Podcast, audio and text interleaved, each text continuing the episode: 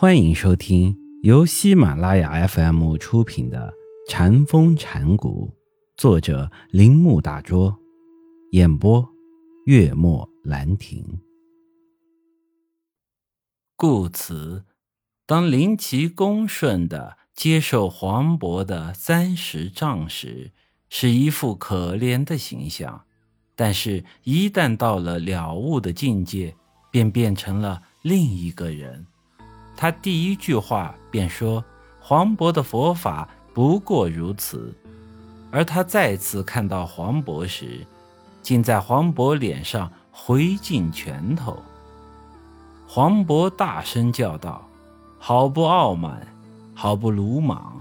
然而林奇的鲁莽是有理由的，老禅师也不能不对林奇的态度感到高兴。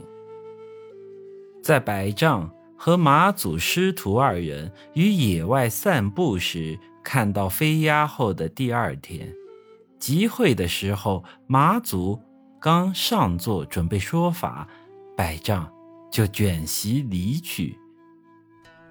马祖于下座回到自己的房间里，问百丈为何自己还没说法，他就卷席而去。百丈回答说。因为我的鼻子昨天被你扭打的痛极了。马祖问：“昨天你心里想到哪里去的？”百丈答道：“今天我的鼻子已经不痛了。”多么异样的行为啊！他的鼻子被扭时，尚且完全不了解禅的奥秘。可现在却变成了一头金毛狮子了。他成了自己的主人，发现了自我，行动自由自在，简直就似拥有了一切，连自己的老师也看不见了。毫无疑问，悟深深地进入了个人的内心，因此。正如我们在上述例证中所见，悟所带来的改变是极其明显的。直到现在，我们所考虑的只限于悟的客观的一面，因此似乎不是一件非常特殊的事情。打开注视禅道的眼睛，如果禅师们说出一些。恰如其时的话，弟子们就会立刻有所悟，见到一种向来想象不到的奥秘。这似乎完全取决于一个人当时的心境或心理准备的状况。因此，也许会有人认为禅是一种偶然的事。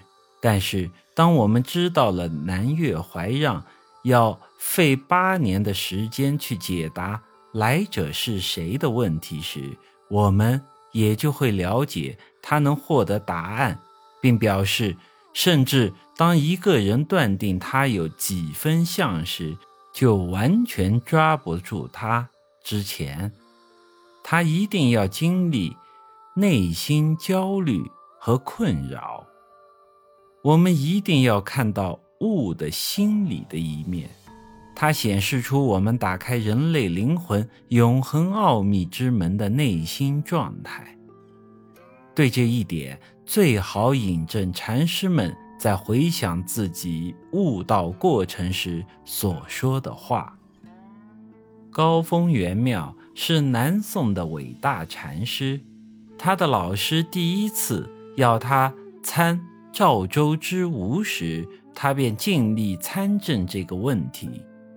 一天，他的老师雪岩清和尚突然问他：“谁替你拖了个死尸来？”他可怜的不知如何回答。他的老师非常严厉，常动手打人。